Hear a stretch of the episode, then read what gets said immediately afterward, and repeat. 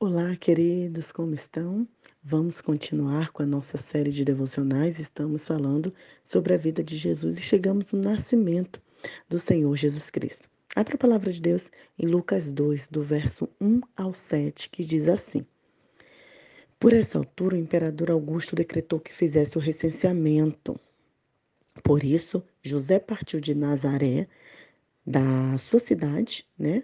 E foi para outra província chamada Província da Judéia, na cidade de Belém.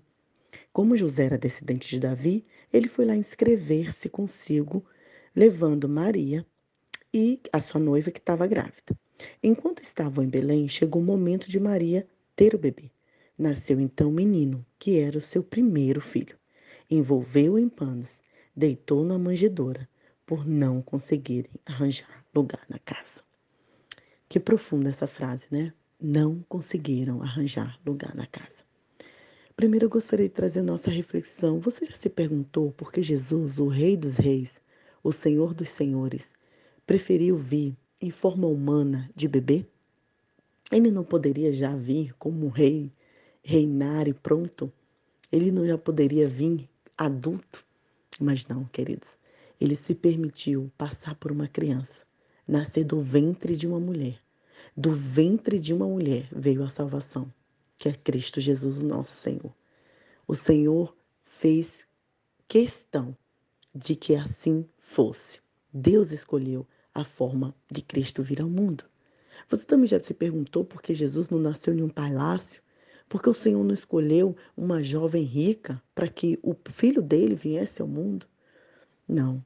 O Senhor se fez homem entre nós e nasceu entre os pobres, de forma humilde, a ponto de nascer entre animais, porque não havia lugar para eles na casa. Sabe, ainda hoje, queridos, nós não temos reservado lugar para Cristo Jesus em nossa casa. Nós não temos tempo porque estamos trabalhando, nós não temos tempo porque temos muitos filhos a criar, nós não temos tempo porque estamos envolvidos com a igreja e esquecemos de dar lugar ao próprio Jesus Cristo. Quantos de nós não priorizamos o Senhor em nossas vidas? Quantas de nossas famílias e nossas casas estão sem a ausência, sem a presença, aliás, do Senhor Jesus? Contam com a ausência do Espírito Santo lá, porque não reservam um lugar para Cristo nascer. Olha, José estava em sua própria cidade, entre seus familiares e amigos, mas mesmo assim estes não reservaram lugar para Jesus. Por isso, repense a sua forma de agir, a sua forma de viver. Repense o que você tem feito, se você de fato tem priorizado para que Cristo nasça em seu lar todos os dias, para que haja o Espírito Santo, a presença do Espírito Santo em sua casa, em sua família, na sua vida. E pense também, por que, que Jesus escolheu vir dessa forma humana? Por que, que Jesus veio escolheu vir de forma tão humilde?